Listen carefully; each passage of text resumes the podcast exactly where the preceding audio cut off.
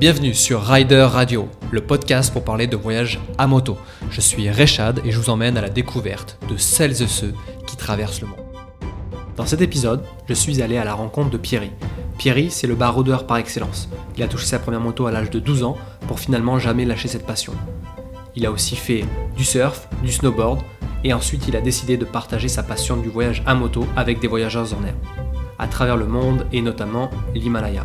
On va parler de voyage moto, de mécanique et d'anecdotes. Mais avant, voici cette définition de l'aventure.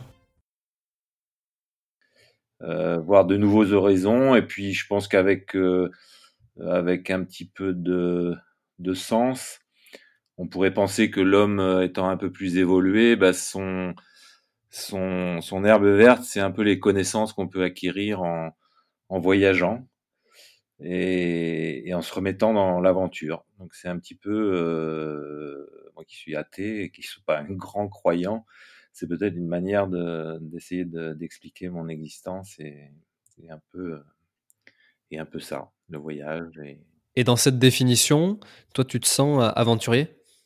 Euh, aventurier, euh, je, je, pense que je dirais plutôt curieux, et chacun y met un, un certain palier.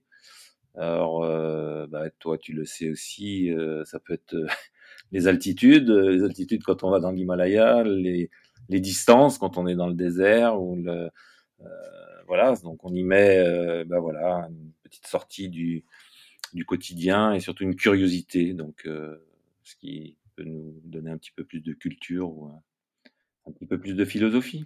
Comme tu l'as dit, on se connaît maintenant depuis un petit moment.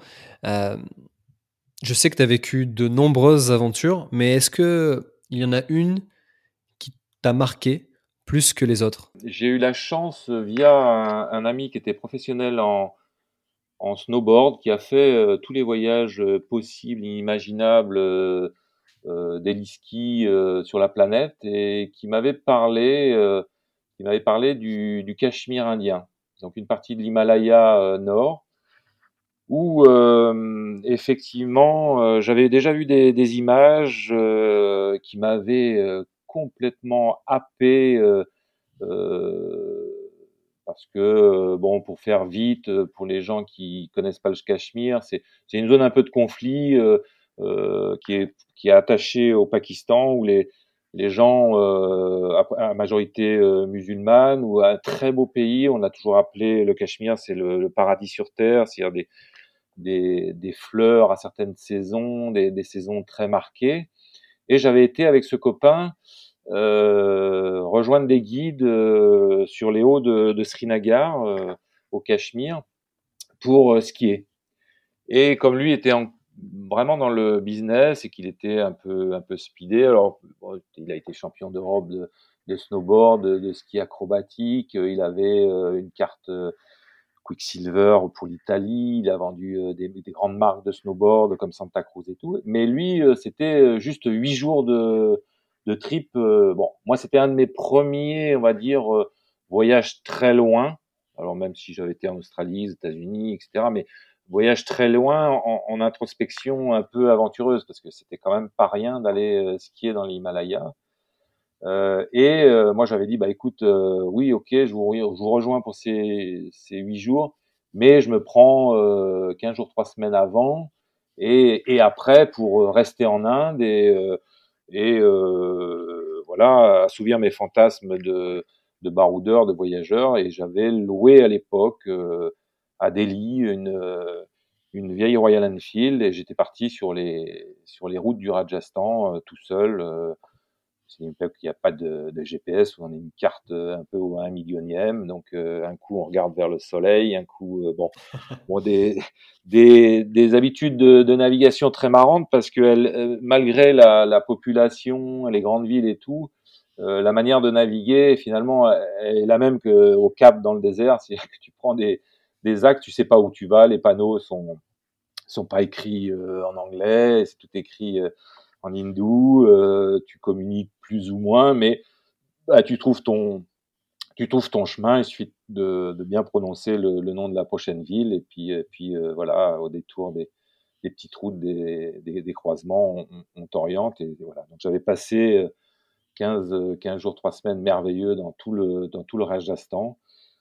Une époque où il y avait, bon, il y avait déjà du tourisme, le Rajasthan est quand même relativement fréquenté, mais euh, en moto, on a cet avantage, c'est de créer des voyages où euh, finalement, euh, plus des trois quarts de la journée se sont passés sur, euh, sur le trajet ce qui est un petit peu l'antithèse des voyages modernes où les gens montent dans des monospaces euh, confinés, euh, climatisés, avec des, des, des guides ou des, des, chauffeurs qui les emmènent sur les grands axes. Donc finalement, tous ces grands axes, c'est comme de traverser un pays par l'autoroute. C'est c'est pas le c'est pas le plus magique, c'est pas le c'est pas c'est efficace, mais ça n'a aucun intérêt pour ma pour ma part en termes de voyage. Alors qu'en moto, justement, on essaye d'éviter ces grands axes, donc on on prend les chemins euh, parallèles, voire euh, on essaye de se perdre de manière à, coller au pays et, à être vraiment euh, surpris. Quoi. je pense que tu me tu me contribueras pas.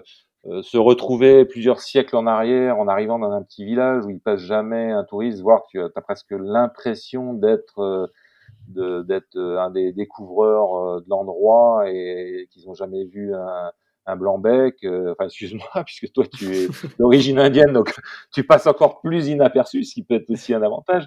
Mais euh, disons, euh, voilà, ces sensations de, d'explorateur et, et, et, de bout du monde. Donc voilà, j'avais, c'était mon premier vraiment, on va dire, grand voyage. Mais là, je te rejoins, je te rejoins complètement. C'est vrai que l'important, c'est pas, c'est pas l'heure où tu pars, c'est pas l'heure où tu arrives. Et c'est vraiment tout ce qui se passe entre qui fait euh, un voyage euh, réussi parce que ça va être soumis euh, éventuellement à des galères, mais aussi à, à des super moments. on va volontairement se perdre, on va dire. C'est-à-dire que là, on sait que la route, bah, il faut, faut la prendre à droite, mais finalement, et si on tentait de, de, de, de tourner à gauche pour voir ce qui se passe plus, plus à l'ouest. Et, et je te rejoins, mais vraiment sur cette partie-là. Et vraiment l'idée de, de s'arrêter à des endroits où, comme tu l'as dit, euh, on a l'impression vraiment personne n'est jamais passé là.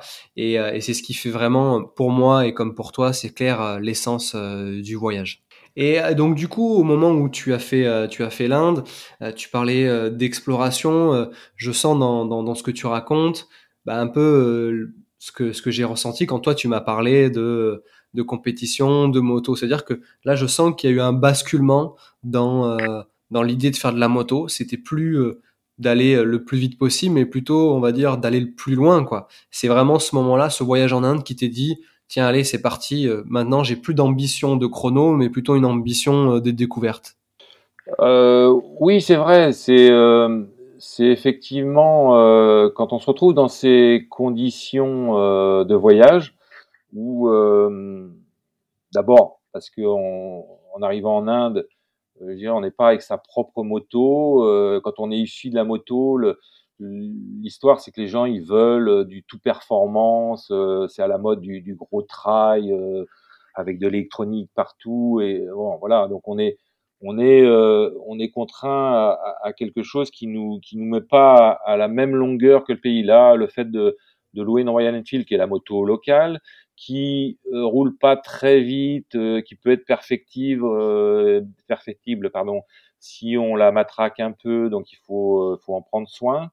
Elle est adaptée aussi au réseau parce que c'est, quand même l'Inde, ça peut être rester très dangereux de conduire, mais on réapprend comme dans un jeu vidéo, une manière de conduire qui est tout à fait naturelle, qui ressemble d'ailleurs un peu à la compétition, c'est-à-dire chacun se, se place, s'engouffre, euh, fait attention à tout, euh, respecte aussi les autres. Euh, enfin, vraiment une, une sur un mode non assisté qui est qui est bienfaisant puisque bon bah philosophiquement la moto c'est aussi un peu ça, c'est-à-dire c'est d'être aussi sur un engin où on est obligé de se, aussi de se concentrer, de d'être aussi en survie, c'est-à-dire que chose qui est nécessaire dans notre monde moderne, c'est-à-dire le fait de rouler en moto on n'a pas le droit à l'erreur. Euh, on est, euh, on a des casques souvent des petits casques jet qui sont pas les plus euh, sécurisants, mais qui permettent de garder le sourire quand on croise les gens, de leur parler, de vivre les vivre les moustiques, la chaleur, le froid cinglant,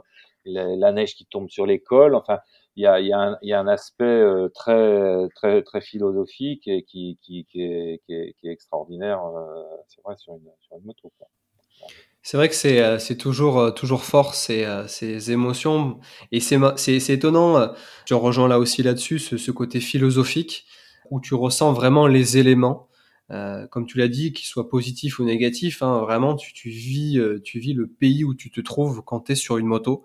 Euh, c'est euh, c'est complètement euh, c'est complètement ce que je ressens moi en tout cas quand je suis sur une moto et, et j'ai aimé ce que tu as dit sur le fait d'être à l'égal du pays avec le, le moyen de, de transport. C'est-à-dire que quand tu prends une Royal Enfield en Inde, ça a du sens parce que euh, tu es à l'égal du pays. Et ça, c'est vrai que bah, ça m'a ça m'a marqué dans ce que tu ce que tu viens de dire, parce qu'on aurait tous peut-être tendance à dire, mais voilà, euh, tu, tu l'as redit aussi, je veux avoir une moto euh, performante, je veux traverser le pays rapidement, je veux en voir un maximum.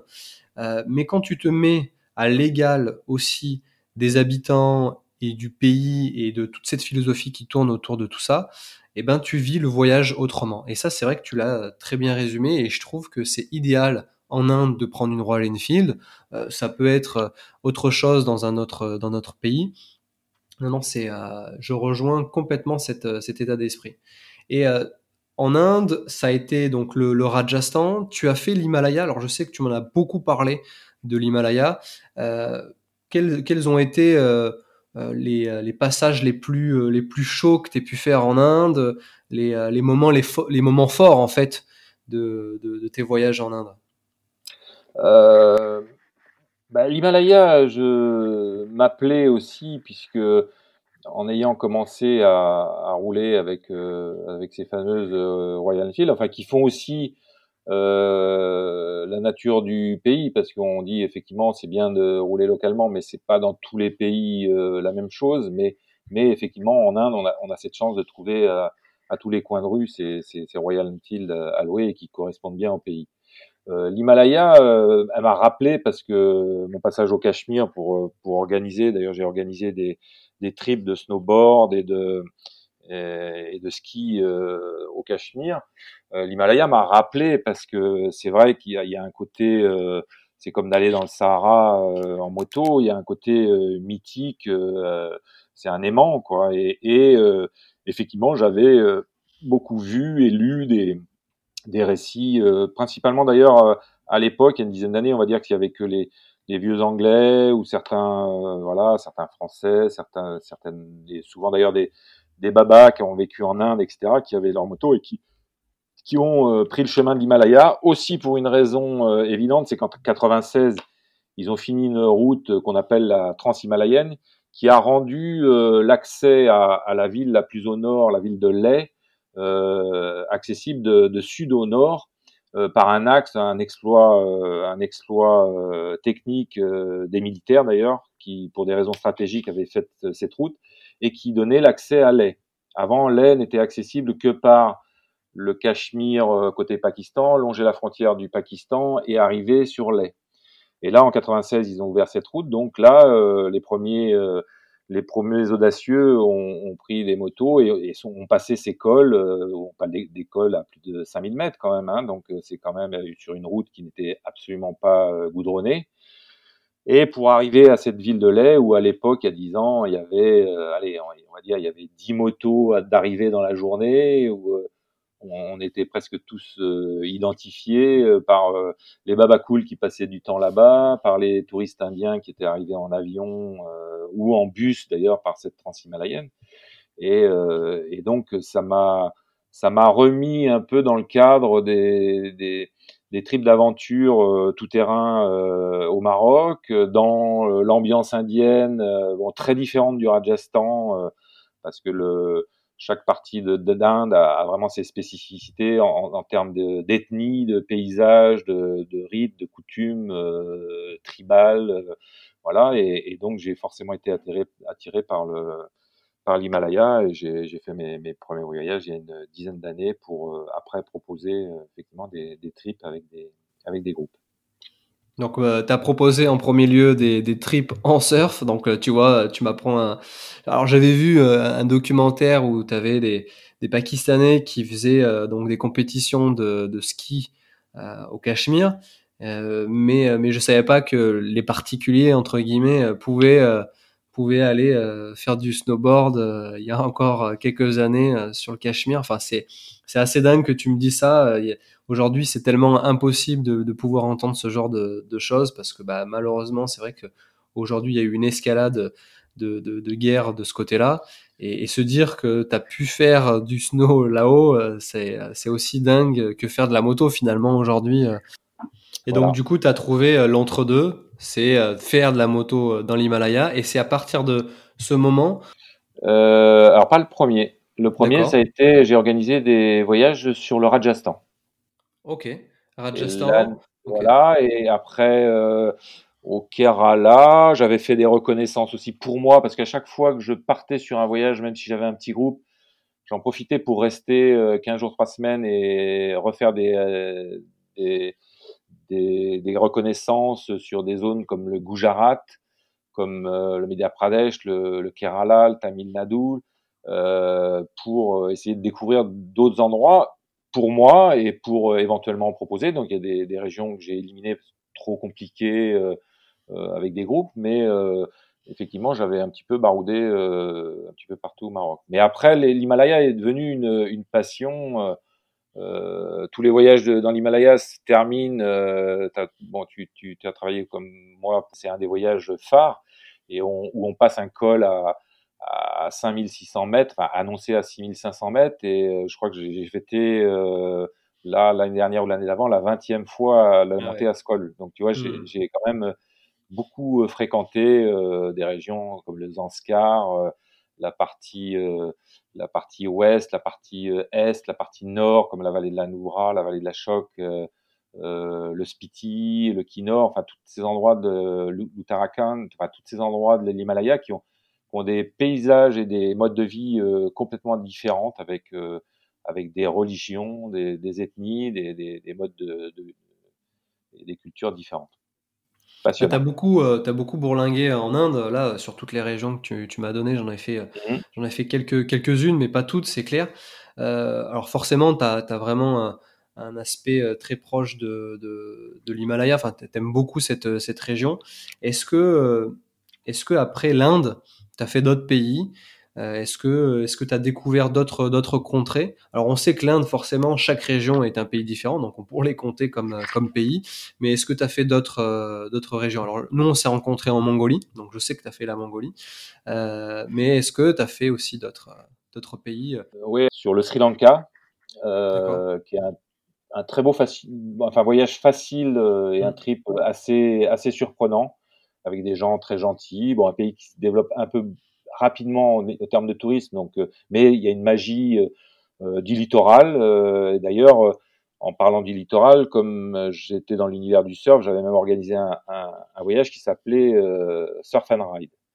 C'est-à-dire qu'on partait, euh, on surfait le matin sur euh, sur les spots, euh, on prenait notre petit déjeuner, on montait sur les motos, on se déplaçait vers un autre spot, on ressurfait le soir sur un autre spot, on ressurfait le matin tôt à 6 heures et on se déplaçait comme ça dans dans, dans tout le, ah, génial. Ouais. Alors un trip génial, mais qui demandait dans l'équation des voyages à vendre, qui sont déjà pas faciles, c'est des certains budgets, c'est une certaine organisation, qui demandait un petit peu à ce que les gens euh, soient attirés par le surf et qui sachent faire de la moto. Donc, c'est deux populations qui se qui superposent par moment, mais bon, c'était pas euh, euh, pas un, produit, on va dire commercial. je l'ai fait pour moi, pour emmener quelques potes, et voilà. Donc, j'ai parcouru un petit peu tout le tout le, Sri Lanka de part en part. C'est un, pays assez intéressant. C'est un pays aussi à conseiller à des gens qui n'ont pas une, forcément une grosse expérience de voyage, mais qui veulent voyager ou à peu près confortablement ou pas trop compliqué. Le réseau routier est pas mauvais. Enfin, il y a un petit peu de, de tout. Euh, donc c'est un pays intéressant pour ça. Euh, J'étais aussi au Népal. Donc le Népal, on, on est encore dans l'Himalaya avec une culture euh, un petit peu différente, mais euh, qui rejoint un petit peu l'Himalaya indien, euh, différent, aussi par l'accessibilité par rapport aux saisons, parce qu'il y, a aussi dans les voyages une histoire de saisonnalité, c'est-à-dire que euh, c'est évident quand on va au Kerala, on, est dans, on est dans l'hémisphère nord hein, quand même, même si ça se rapproche des tropiques. Euh, on y va euh, l'hiver, on est sûr que c'est pas la mousson, mmh. on est sûr qu'il fait pas 50 degrés. Et pour l'Himalaya, c'est la même chose. On y va l'été pour pas passer d'école avec 4 mètres de neige. Donc il y a, y a, une mmh. histoire de saisonnalité. Mais c'est vrai que dans ces contrées, c'est très très marqué. C'est très très marqué les, les, saisons. Alors par rapport à chez nous, forcément, on peut rogner un petit peu, mais quand tu es en montagne, quand tu es euh, dans le Kerala, dans le sud, voilà, il, peut y avoir en plus la mousson. Donc c'est vrai que c'est très très marqué et, je comprends tout à fait que bah, quand tu emmènes et quand tu voyages toi, tu fais attention, surtout quand tu es en moto. Euh, voilà, si c'est pour taper euh, de la pluie ou de la neige, c'est pas marrant quoi.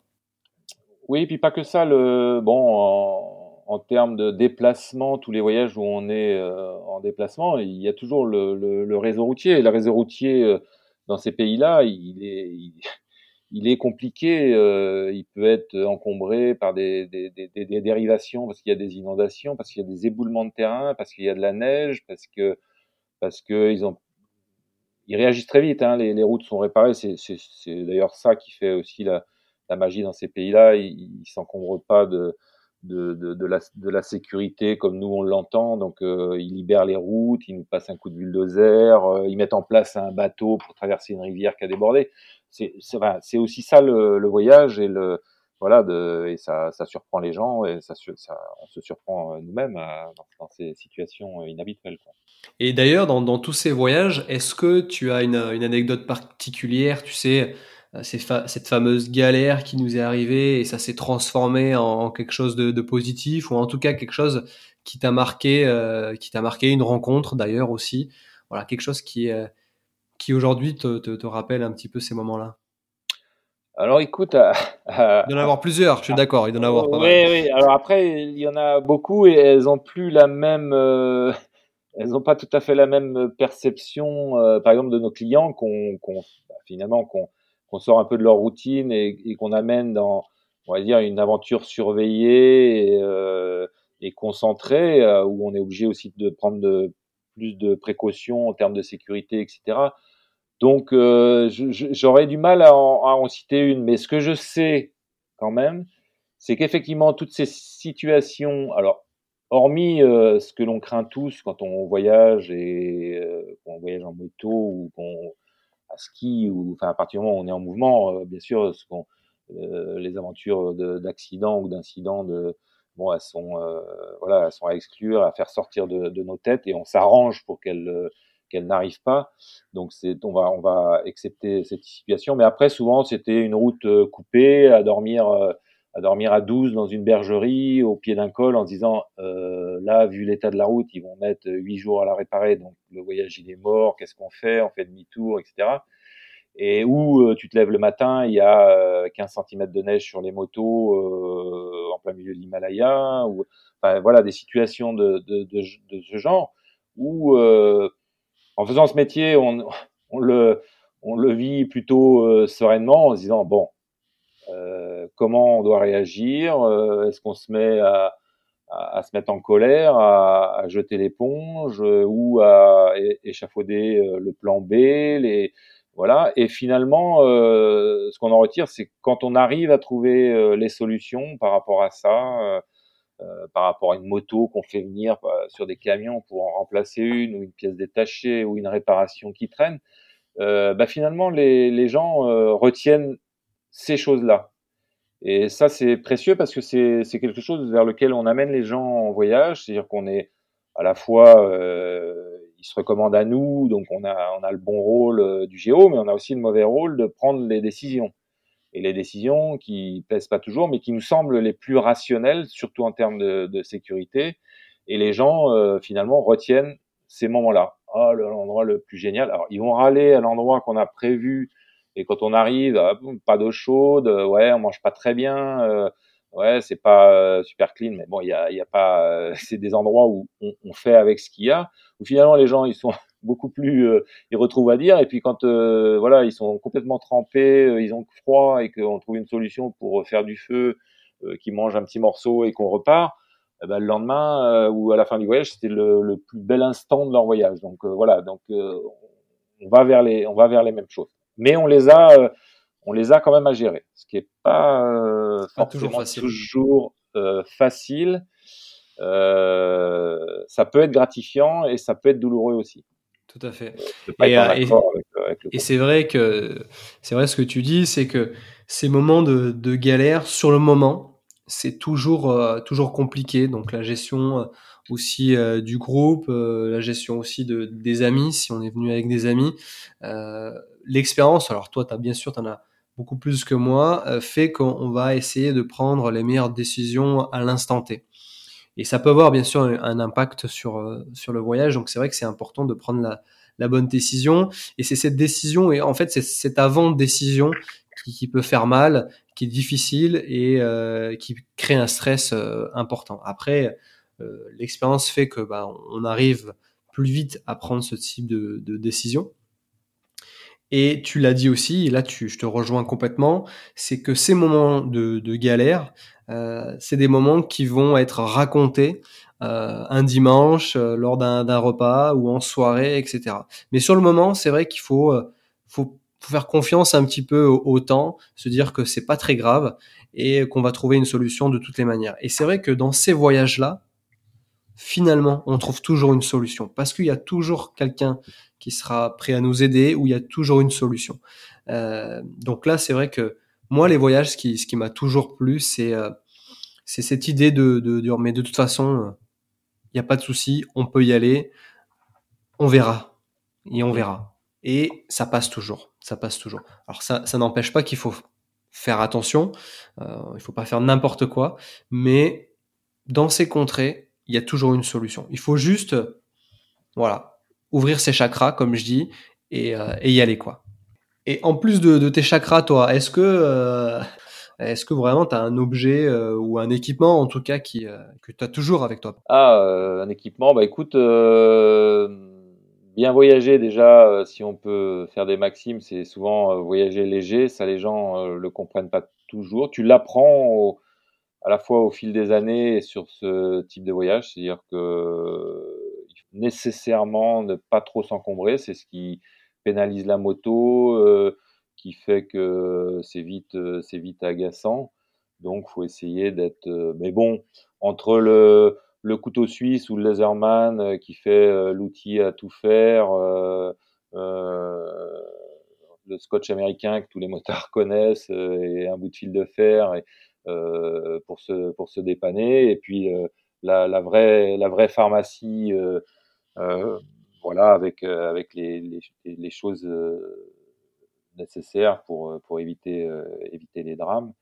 Mais j'ai pas de, non, j'ai pas ni de doudou ni de, de, de gris-gris. Il y a des gens qui, aiment bien euh, avoir un, un petit, un petit objet comme ça fétiche. C'est pas, c'est pas mon cas. J'essaye d'être rationnel. Euh, d'avoir maintenant on travaille énormément pour le confort du voyage et pour pour finalement improviser on travaille beaucoup beaucoup beaucoup avec des GPS donc on a euh, on a des fonds de cartes, on a préparé en amont euh, sur des ordis nos itinéraires, on a repéré euh, éventuellement des, des, des, routes de solutions, etc.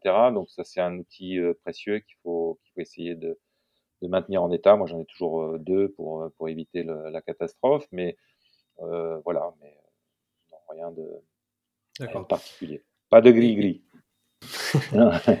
mais par exemple, si, euh, si tu devais voyager, euh, ou en tout cas si tu devais conseiller quelqu'un qui, euh, qui voyagerait solo, qu'est-ce que tu lui conseillerais de, de faire? Alors, pas forcément d'emmener, mais c'est quoi tes conseils pour, pour quelqu'un qui souhaiterait voyager solo? Alors, tu l'as déjà dit, déjà voyager léger, ça c'est une certitude, mais est-ce que tu as d'autres conseils à lui donner? Par exemple, moi qui aime aussi voyager solo, euh, je fais quand même bien attention, mais j'ai toujours une épée de Damoclès au-dessus de ma tête qui me dit alors attention là, euh, si j'ai un problème mécanique, euh, ça peut être compliqué. Je sais que toi, Pierre, tu, connais très très bien la mécanique. Est-ce qu'aujourd'hui, on peut partir comme ça à l'aventure en ayant euh, alors pas du tout de notion ou quelques notions de mécanique? Est-ce que ça c'est possible? Bah, C'est euh, enfin, souvent dans le milieu moto, je passe un petit peu pour un, un ayatollah parce que j'ai euh, des considérations à la fois philosophiques et un peu de, de vieux vieux motard con euh, parce que je sais faire ma mécanique parce que je considère qu'une moto euh, c'est pas en un chèque que tu vas être tranquille et que tu vas faire un long voyage. Euh, on est tout à l'opposé. On est tout à l'opposé parce que les constructeurs nous font croire que d'avoir le, le, dernier gros trail à la mode où tous les ans tu rajoutes 50 cm3 avec plus d'électronique, plus de d'antennes satellites pour que l'usine aille te conseiller sur un dépannage et tout. C'est c'est à mon avis une impasse pour le voyage. Ça c'est ça reste parce que parce que moi-même qui fais de la mécanique, euh, tu me donnes une je sais pas quoi, une grosse GS, une grosse Honda euh, Trail euh, qui se veulent être les, les motos avec lesquelles tu fais le tour du monde. Le jour où tu es en panne, bah tu es en panne. C'est-à-dire que effectivement tu vas trouver une solution, mais tu laisses ta moto sur place quoi qu'est-ce que tu peux faire d'autre? Alors qu'une moto simple, euh, je veux dire, tu as voyagé en Mongolie, tu as voyagé en Inde. Une, une moto simple, tu t'arrêtes dans la steppe en Mongolie, le premier berger qui arrive, même s'il est sur un cheval, il va être content, euh, capable de, te, de t'aider à démonter le carburateur, à démonter une bougie, à te, te resserrer une roue. Euh, il va avoir les outils pour ça. Sur les motos modernes, c'est pas du tout le cas. Donc, on te demande d'être euh, alors je vois, il y a des mecs qui voyagent avec euh, avec un ABS euh, de sécurité, euh, s'ils doivent tomber par Wi-Fi, ils ont un, un anorak qui se gonfle.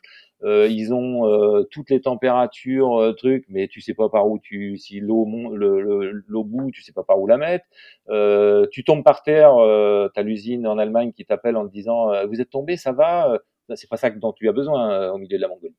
Donc j'ai un peu cette cette euh, philosophie et aussi parce que j'ai presque 65 ans, donc euh, un petit peu d'expérience, je fais systématiquement ma mécanique.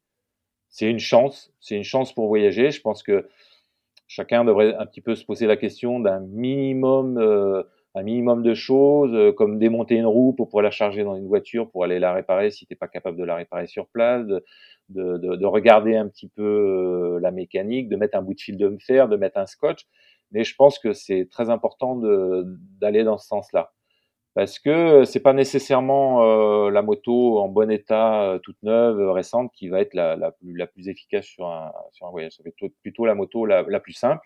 Et comme je disais, euh, une moto légère que quand le fleuve est bouché et que les mecs ils, sont là avec des bateaux, tu dois la charger sur une, une espèce de jonque ou un espèce de petit radeau avec euh, quatre bidons euh, de 200 litres, euh, c'est mieux d'avoir une moto qui pèse pas 300 kilos. Donc, si j'ai un conseil à donner, c'est ne, ne vous laissez pas embarquer dans des, dans des chèques sur des équipements de folie avec des valises dures, avec les tentes, dernier cri. Quand tu voyages, c'est pas ça qui, qui va faire ton voyage. Ça, c'est sûr. J'ai tellement croisé de gens qui arrivaient de France avec des, des vieilles 125 Yamaha 4 temps, des trucs indestructibles ou des, ou des vieilles euh, Africa Twin ou des vieilles euh, Ténéré euh, et qui, vont au bout du monde alors que finalement, toutes ces motos qu'on voit partout sur nos cols, euh, etc., qui sont très bien pour des trips européens ou voilà ou dans des pays occidentaux où, il y a la concession, il faut prendre des motos simples, euh, simples d'accès, euh, faciles à, charger s'il y a un endroit pour, dans un camion, etc. Et pas trop s'encombrer avec des bagages qui, qui finalement ne servent pas tous parce que parce que les gens vont trouver des guest house, ils vont pas dormir systématiquement sous la tente. Enfin voilà. Mais ne pas se laisser embarquer dans ces images marketing d'aventure qui sont pas la réalité du, du voyage moto. En fait, euh, vaut mieux en fait investir cet argent que tu vas pas mettre dans une moto dernier cri, mais plutôt dans une formation de mécanique pour pouvoir acheter euh, une moto plus légère. En fait, c'est ça, c'est l'équipement équipement euh, léger et moto légère. Mais, mais quand, quand je dis oui, alors quand je dis mécanique simple, ça veut pas dire qu'on doit tous être mécano pour voyager. Il y a tas d'exemples de gens qui connaissent pas la mécanique. Bon, ils vont être capables au bout d'un moment de de rattacher leurs bagages pour pas qu'ils se prennent dans la roue et bon ils vont faire ce qu'ils peuvent faire hein, euh, euh, mettre de l'essence sans mettre du sable dans le réservoir euh, regarder le niveau d'huile etc mais ce que je veux dire, une moto simple, on va toujours trouver un, un forgeron, un, un, type normalement constitué de la planète bah, qui sait faire de la mécanique, parce qu'on est, nous, on n'est plus du tout euh, autodidacte ni euh, ni euh, autarcique. On, la mécanique, on, l'a fait faire. Donc, bon, moi, ça me ça me surprend parce que peut-être aussi parce que j'ai pas les moyens de rouler sur des véhicules qui sont soi-disant dits sans problème. Mais quand on voyage, on est à un moment ou un autre confronté à ça. Parce que si tu as un petit accident, que tu as tordu ta, ta roue devant, euh, si elle a des rayons, euh, c'est plus c'est plus facile à, à, remettre en ligne et à réparer que si elle est euh, à bâton, si si les bougies sont accessibles, c'est plus facile que quand elles sont noyées, qu'il faut démonter le réservoir. Enfin, plein de, plein de choses comme ça. c'est exactement ça. C'est vrai que, c'est, pardon, excuse-moi. C'est vrai que c'est exactement ça. C'est euh, une moto, une moto, euh, finalement, euh, dernier cri, elle va sûrement pas tomber en panne. On, va dire ça comme ça. C'est en fait c'est ça. Si tu si tu la casses, si tu tombes, si tu as un accident, ça sera beaucoup plus difficile de la réparer. après, bien sûr, elle peut tomber en panne, voilà. Mais déjà, il y a l'aspect chute qui peut arriver. Hein. On, est surpris par une, une, une boue, enfin de la boue, pardon, des choses comme ça. On glisse, ça arrive à tout le monde. Et là, c'est vrai que si on casse, euh, c'est beaucoup plus difficile euh, à réparer qu'une moto simple. C'est vrai, je suis d'accord avec toi. Mais euh, bon, on s'est croisé en Mongolie. on peut on peut donner les anecdotes de la Mongolie où effectivement tu as une moto simple, tu lui tu la fais passer dans l'eau. Moi, ça m'est arrivé de passer des motos sans les mettre en route, en sachant que de toute façon, elles allaient ressortir de, de l'autre côté plein d'eau. on les tire avec des chevaux, on les fait traverser la rivière, elles ont de l'eau jusqu'au réservoir on essaye que ça rentre pas dans le réservoir, mais après il faut démonter tout le filtre à air, euh, vider, euh, vider l'eau qui est rentrée dans le moteur, dans le carbu, etc. Ça, tu le fais sur une moto simple. Sur une moto euh, élaborée, c'est mort. Il y a de l'eau partout dans tous les composants électroniques. Tu mets, tu mets ta moto en défaut, tout, tout, tout est en alerte parce que voilà. Et, et la question, est-ce que d'avoir une moto neuve, tu es en sécurité? Non. Une moto qui marche bien, c'est une moto qui a déjà roulé. C'est-à-dire que tu as éliminé toutes les le petit composant électronique qui va te griller au bout de quelques kilomètres. Enfin, moi j'ai l'exemple d'avoir emmené des gens encore l'année dernière au Maroc. Euh, bah voilà, sur euh, sur euh, quatre gros trails, il y en a deux qui sont entrés en remorque. Et pour pas nommer, euh, voilà, ces motos allemandes hyper réputées qui sont soi-disant indestructibles et tout. Oui, indestructibles quand tout marche, mais quand, quand quelque chose se met en travers, c'est fini. Tu prends une voiture moderne, tu soulèves le, capot, même moi, je reste devant, euh, je, je touche à rien. Ça sert à rien, tu n'as aucune accessibilité, et, ça peut être un tout petit composant, un petit fil coupé quelque part qui va engendrer tout l'arrêt de la moto. Alors que sur une moto euh, simple, le, petit mécanicien du coin, il va te court-circuiter un fil, il va te mettre l'allumage en direct, il va, il va te remettre un filtre à air qui va bricoler. Enfin, tu, tu peux la faire. Et puis elle va supporter aussi des mauvaises essences. C'est-à-dire que euh, les indices d'octane, par exemple en Mongolie, les, les, gens ils me parlent de, de, la Mongolie pour y aller avec les gros trails et tout. On leur dit euh, il faut mettre du 98 ou du 95. Et les taux d'octane euh, là-bas, je crois que c'est 80 et, et, le plus élevé c'est 82, je crois. Mmh, mmh. Donc déjà la moto elle peut pas marcher là-bas. Donc ou quand elle marche là-bas, elle marche très mal. Donc donc c'est tout ça. Hein. C'est en ça que je dis.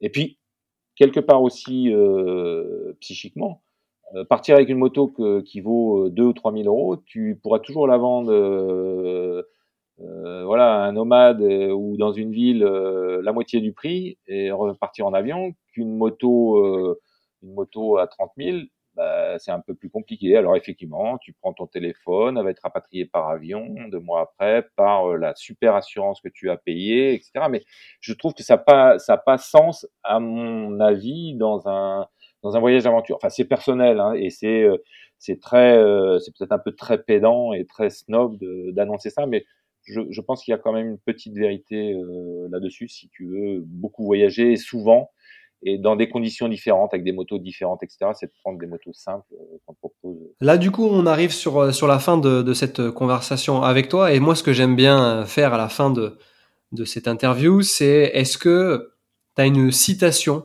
qui te quitte jamais euh, lors de tes voyages, qui te donne, on va dire, un petit peu de force ou qui te fait du bien et, et des fois tu te la redis euh, dans ton casque? Est-ce que tu as cette fameuse citation? Alors, euh, citation, euh, bah, je suis pas assez structuré pour avoir vraiment des citations, mais euh, ça me permet de, de, mettre en avant euh, un petit bouquin d'ailleurs euh, qui m'avait été offert par, par l'agence pour laquelle on travaille, là, qui est, qui est un, un, une petite édition de Tesson qui, avant tout, est, on va dire, est plutôt un philosophe, mais qui est un garçon qui, qui voyage en moto et qui a bah, le talent de qui a le talent d'avoir des citations en, rapport avec et notre métier et la pratique de la moto euh, en voyage. Donc euh, il y en a une que j'avais euh, que j'avais beaucoup aimé, qui va qui va résumer un petit peu, on va dire peut-être nos vie à nous parce qu'on voyage un petit peu depuis plus longtemps, mais qui m'avait qui m'avait vraiment amusé. Et Tesson disait dans un bouquin qui s'appelle En avant, calme et fou euh, qui est un recueil de photos euh, de Thomas Guasque, qui est un très très bon photographe qui, l'accompagne sur ses voyages. Et, euh, et, Sylvain Tesson a un petit peu fréquenté euh, les régions euh, où on a eu la chance de travailler en Asie, c'est-à-dire en Mongolie, en Inde, un petit peu partout. Et voilà la, la, la citation. 25 années de voyage à motocyclette ne nous avaient appris qu'une chose, pour demeurer en amitié avec le monde, il faut vivre au besoin en plein air. La vie entre les murs est un avant-goût du caveau. Et pour reprendre un petit peu le début de notre conversation, quand on disait qu'on part euh, voyager à moto, euh, il y a une chose euh, qui semble primordiale, c'est qu'on se sent vivre. On se sent vivre parce que on a des objectifs simples, des objectifs de nomade rejoindre, rejoindre un point et, et, prendre plaisir à, voilà, à se déplacer avec, avec, ses motos, euh, avec euh, les risques que ça comporte et, euh, et, aussi ces sensations de liberté, ces sensations de vulnérabilité. Euh, J'avais trouvé cette citation. Euh, écoute, je crois que je crois qu'elle résume très bien cette philosophie que, que tu as. En tout cas, moi, ça m'a fait vraiment plaisir de t'avoir sur ce podcast. Euh, bah, le fait de discuter avec toi, ça me redonne envie, bien sûr, de revoyager et encore plus de, de revoyager avec toi. Donc j'espère pour apprendre nos motos simples euh, mécaniquement et légères et, et voyager à, à, travers le monde. Donc merci pour tout Pierry et puis euh, je te dis à, à, très bientôt. À très bientôt Richard. Merci pour votre écoute. C'est tout pour aujourd'hui. C'était Rechad pour Rider Radio. Je vous dis à dans deux semaines pour un nouvel épisode. D'ici là, si vous voulez en savoir plus sur cet épisode, vous pouvez retrouver les photos et autres infos sur la page Facebook et Instagram de Rider Radio. N'hésitez pas à nous donner de la force en nous mettant 5 étoiles et à partager ce podcast. A bientôt et n'oubliez pas, le voyage n'a pas de frontières.